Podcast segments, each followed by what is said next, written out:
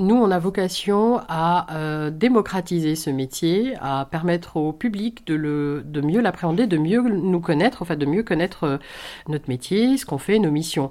Donc, nous n'ouvrons pas beaucoup au public parce que ça reste un atelier de production.